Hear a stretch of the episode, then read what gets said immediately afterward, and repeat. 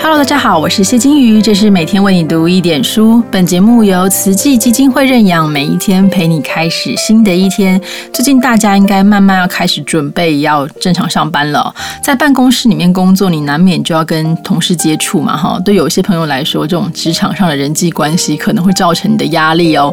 譬如你正在忙的时候，同事就在旁边一直讲一些五四三，你就让你觉得很急躁，你直接打断他又觉得不太好意思。你有没有想过，这可能跟思考的方式有关呢？我们今天再次邀请小虎老师来跟我们谈谈职场上的四种沟通模式，让你和他人轻松的建立连接。你好，我是罗君宏，我是一个声音教练，学员都叫我小虎老师。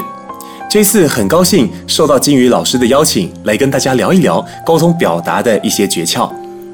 不知道你有没有想过？为什么人与人之间常常会有沟通的阻碍呢？有时候你用这样的方式对待某人，他很开心；但同样的方式拿来对待另外一个人，却觉得不那么顺。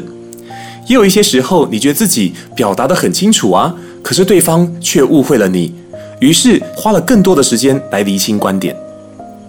这背后的理由其实很简单，因为每一个人都不一样。当我们的思考方式不一样的时候，理解一件事情的方式就不一样，就像是“算了”这两个字，一般人听到这两个字只会觉得是日常生活的用语，但是啊，对一些人来说，他听到这两个字会很火大哦，觉得自己好像被敷衍了。而人的思考方式也是惯性来着，如果你习惯用一种思考方式，你就会不假思索的持续采取这种思考的方式。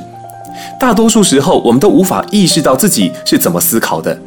那就更不用说去察觉到别人如何跟你不一样，只会觉得你们之间好像频率有点不太合而已哦。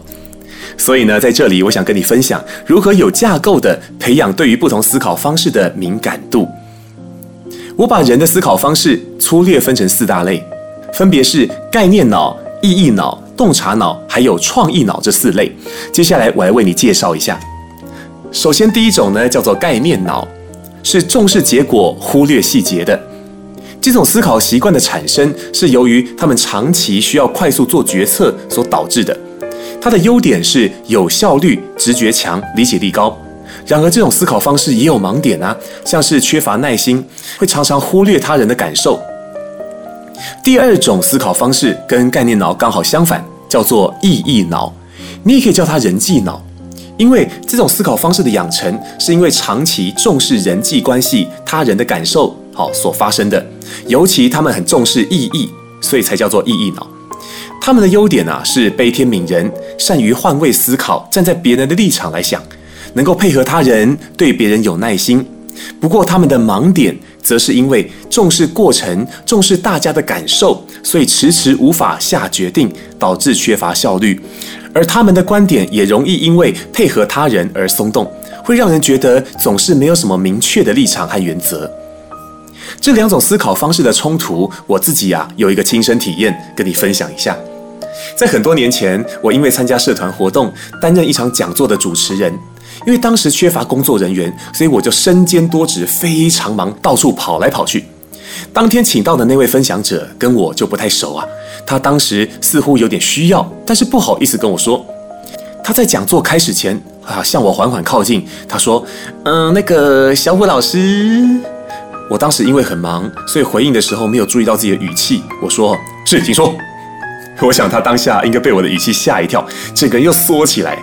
他说：“那个，诶，是说我讲课的时候不习惯带太多东西然后啊，今天讲座时间又比较长哈，那我又怕呃，因为那个如果时间长了，可能会影响到那个呃课程品质了哈啊，所以说，哦，我听到这边，我其实心里已经很不耐烦了，总觉得好像听了他说了很久很久，却完全没有重点，所以我的身体稍稍往前，试图要引出他的重点来。”结果他更紧张了，他就继续说啊啊，所以说哈，诶，如果小虎老师您方便的话啊，当然不方便也没有关系啦哈，而是说如果您方便的话呢，是不是能够诶稍微那个帮我准备诶那个常温的水呢？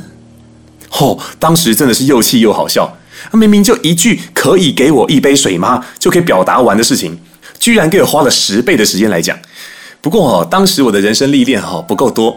后来我长大以后回想起这件事，就觉得当时哦实在太没有敏感度了，没有发现他跟我之间的不同，所以才会有这么一场很闹的对话。当时我因为身兼多职很忙碌，所以我的思考模式就比较倾向是概念脑那边。但是对方呢，则跟我相反哈，他在乎我的感受，希望可以婉转的表达，他就采用了意义脑，或者我们说人际脑。那个时候我们没有意识到彼此的不一样，采取跟对方刚好相反的思考方式，所以就衍生了很多的负面感受哈。好啦，跟你介绍完概念脑和意义脑之后，我来介绍第三种方式，就是洞察脑。洞察脑，它是在小心翼翼、充满警觉的状态下培养出来的一种思考模式哦。它的存在主要就是要确保不犯错。它的优点是有着非常高的标准，重视品质，在意细节，原则性也很强。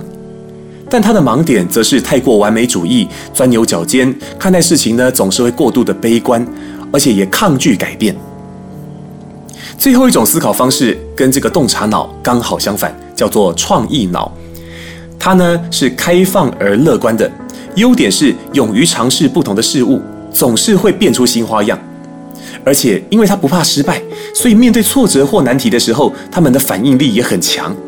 不过他的盲点正是缺乏洞察脑的优点，对事物的标准太低或是没标准，哦，太过随性，细节上面呢常常会出错，而且缺乏原则，因为太有弹性了。这四种思考习惯。你呀，最常使用或最少使用的各是哪一种呢？你可以为自己排个顺序，然后啊，在生活当中培养观察力，多去注意别人的表达方式，感受看看他们的思考模式是哪一种。